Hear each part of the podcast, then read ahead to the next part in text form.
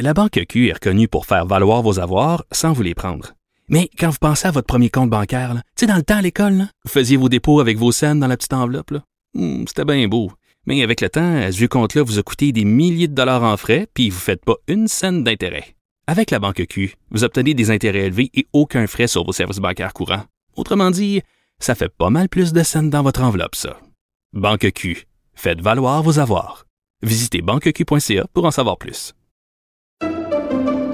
Pendant que votre attention est centrée sur vos urgences du matin, vos réunions d'affaires du midi, votre retour à la maison ou votre emploi du soir, celle de Desjardins Entreprises est centrée sur plus de 400 000 entreprises à toute heure du jour.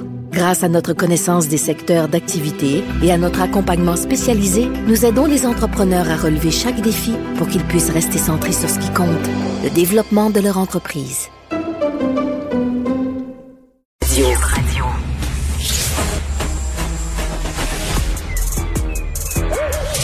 Mathieu Bocoté. Il représente un segment très important de l'opinion publique. Richard Martineau. Tu vis sur quelle planète? La rencontre. Je regarde ça et là, je me dis, mais c'est de la comédie. C'est hallucinant. La rencontre. Bocoté. Martineau. Mathieu, bien sûr, je veux revenir sur ce qui s'est passé, le recul du gouvernement avec toi, mais je veux prendre justement un, un pas de recul, c'est-à-dire pas pas euh, regarder ça, le, coller sur euh, exactement la situation, sur les faits, mais essayer de mettre ça dans un contexte plus large, plus philosophique.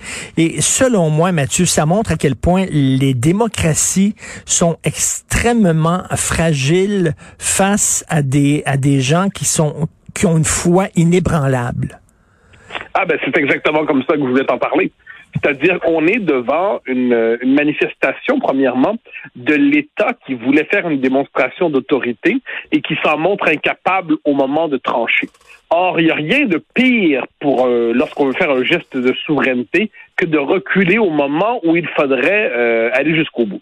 De l'autre côté, ça nous montre comment une minorité idéologiquement euh, très structurée, ou à tout le moins très résolue, est capable de faire plier tout un système en décidant de tenir tête à la définition généralement admise de l'intérêt général du bien commun. Et pour moi, ce qui s'est passé là, dans le cadre en plus de la gestion d'une pandémie, qui est quand même quelque chose d'essentiel, c'est-à-dire on est dans un moment historiquement exceptionnel, même si globalement on en sort, même si globalement ça va mieux, on est encore dans une situation d'exception.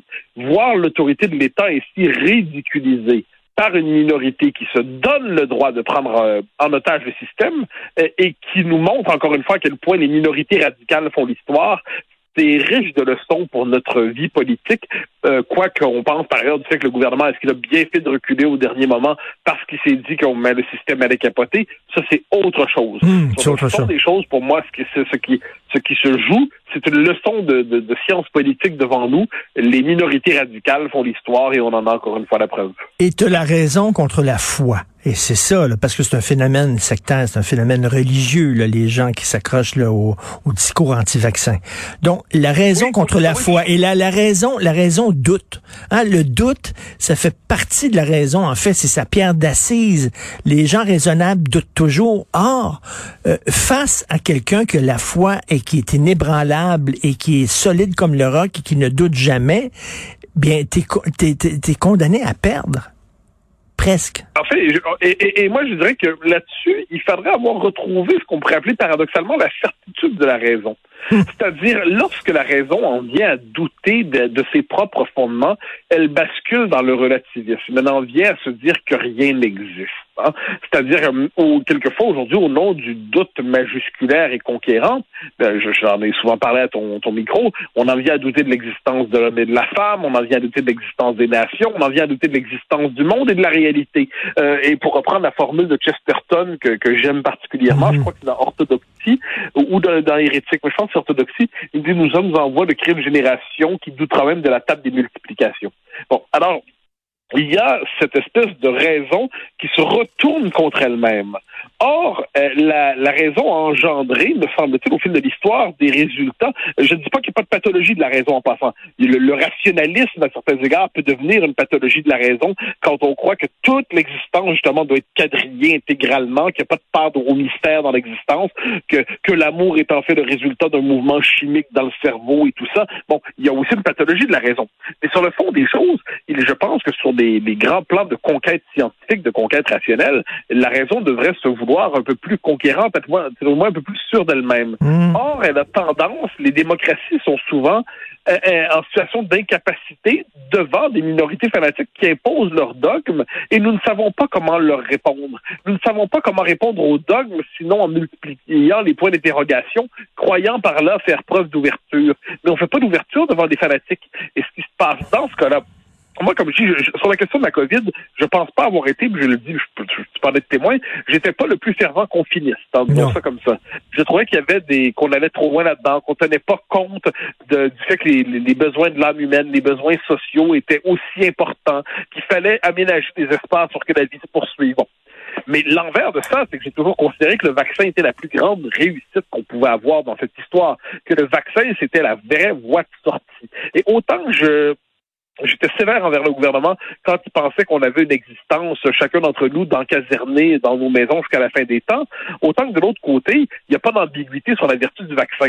Et moi, sur bon, alors le vaccin obligatoire pour la population dans son ensemble, non, d'accord, je comprends. Mais pour le personnel de la santé, ça va de soi.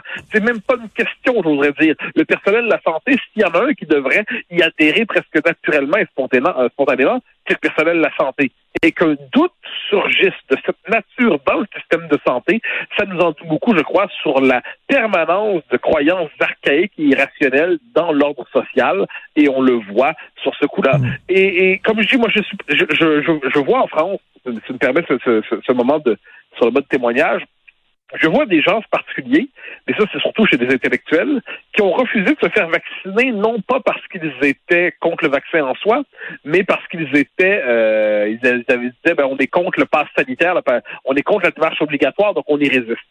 Sur le plan individuel, je suis prêt à discuter un par un. Mais là, c'est pas de ça dont on parle ici. On est devant un mouvement des croyances régressives, des croyances archaïques qui bloquent un processus d'immunisation collective et on n'est plus devant des cas de discussion individuelle sur le mode du séminaire intellectuel intéressant.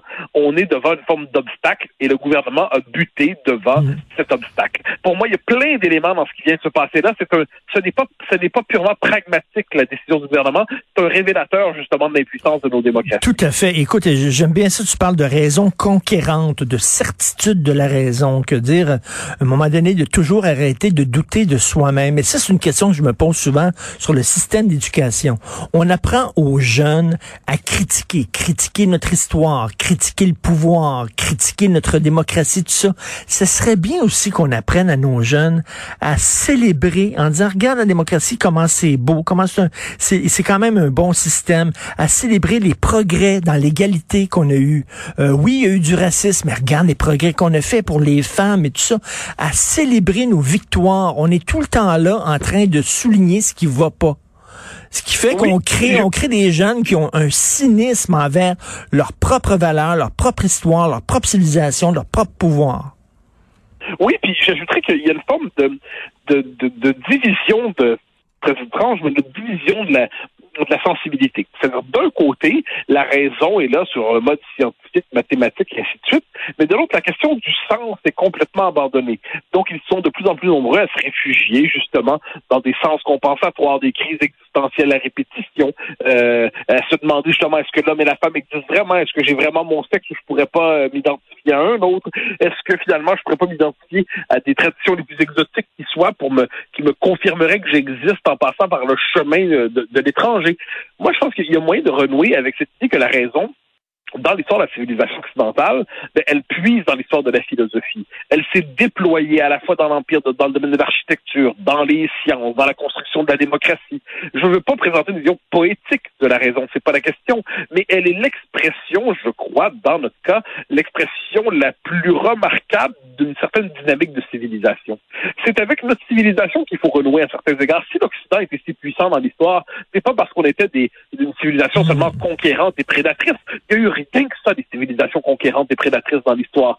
Ce qu'il y a eu, c'est le pari sur l'universel, le pari sur le rationnel, le pari sur la raison.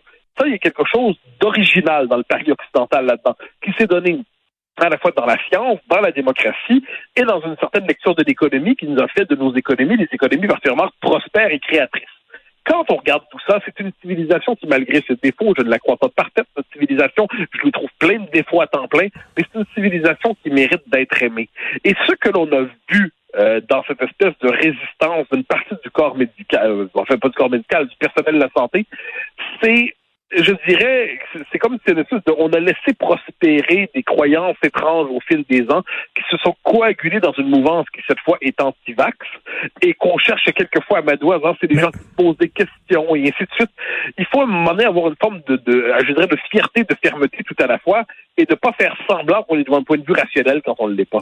Et, écoute, en terminant, est-ce que je suis paranoïaque, Mathieu, euh, parce que moi je me dis les gens qui sont contre la loi 21, par exemple, ou qui sont contre les lois pour protéger le français, la loi 101, la loi 96, ils ont certainement pris des notes là, parce qu'ils vont apprendre de la victoire des coucous là, en disant il faut se radicaliser. Là, puis quand tu tiens ton bout, tu peux faire plier le gouvernement. Je suis convaincu que ces gens-là prennent des notes. Ben, moi, je, je, plus loin. Je, pense qu'en tant que tel, les minorités radicales font l'histoire. Et de l'autre côté, on se dit, oui, il y a la majorité silencieuse, mais la majorité, elle est plus silencieuse que majoritaire.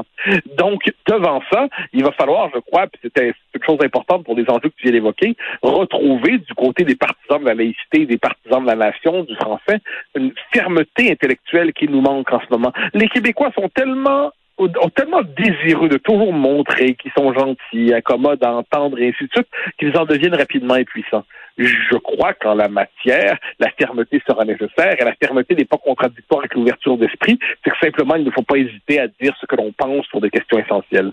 Merci beaucoup. Écoute, je sais pas, demain, euh, je sais pas si, si tu as lu aujourd'hui euh, euh, dans Le Devoir Michel David sur Paul Saint-Pierre Plamondon, mais qui dit arrêtez de toujours blâmer Paul Saint-Pierre Plamondon pour la déconfiture du PQ. C'est plus large que lui. C'est une désaffection des Québécois vis-à-vis vie euh, le projet souverainiste. On pourrait s'en parler demain s'il euh, n'y a pas d'autre chose qui se pointe le bout du nez.